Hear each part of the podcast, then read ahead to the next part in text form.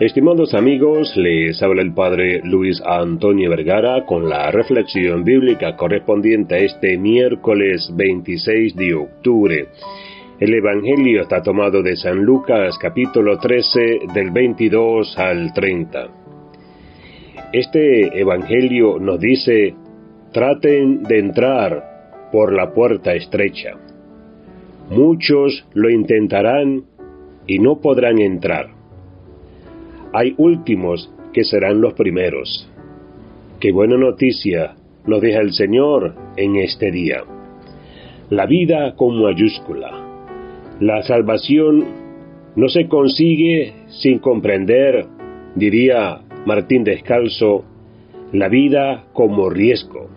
Si creo que en esto consiste la vida cristiana, arriesgarse toda la vida por la salvación jugarse por entero. Jesús no es optimista ni miente en lo que se refiere a la salvación. La entrada no es fácil, la puerta es estrecha, muchos quedan fuera.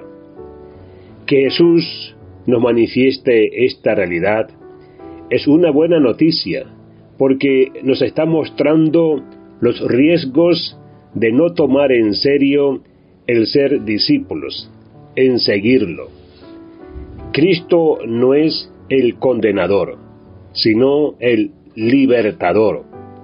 No le gusta que los hombres vivan obsesionados por si se salvarán o por cuántos se salvarán, pero sí quiere que vivan dedicados a salvarse.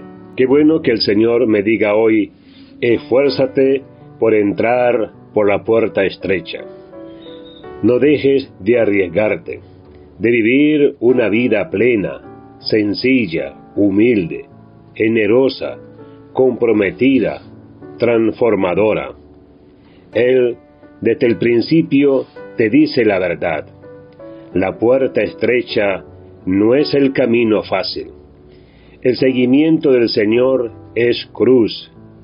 Cuesta bastante Jesús invita a no sentirnos tan seguros de nosotros mismos y a lucharla. Jesús invita al compromiso.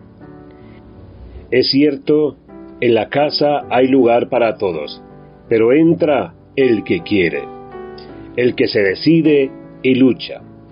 Ese es el testimonio de los santos. Así que la brújula segura es animarse a la aventura de la fe.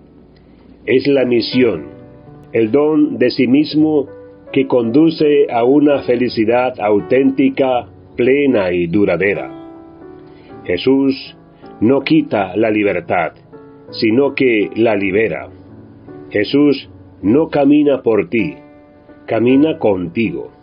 Jesús no decide en tu nombre, te da fuerza, para animarte a decidir. Porque la verdadera libertad es posible solo en relación con la verdad, el amor y el servicio. Los últimos serán los primeros. Cada vida es un sueño de Dios. Cada historia es una vocación en relación con Él. No somos frutos de la casualidad. Dios te pensó para ser feliz. Te va a costar, pero ya sabes el camino. Anímate porque Dios no te abandona. Que Dios les bendiga a todos.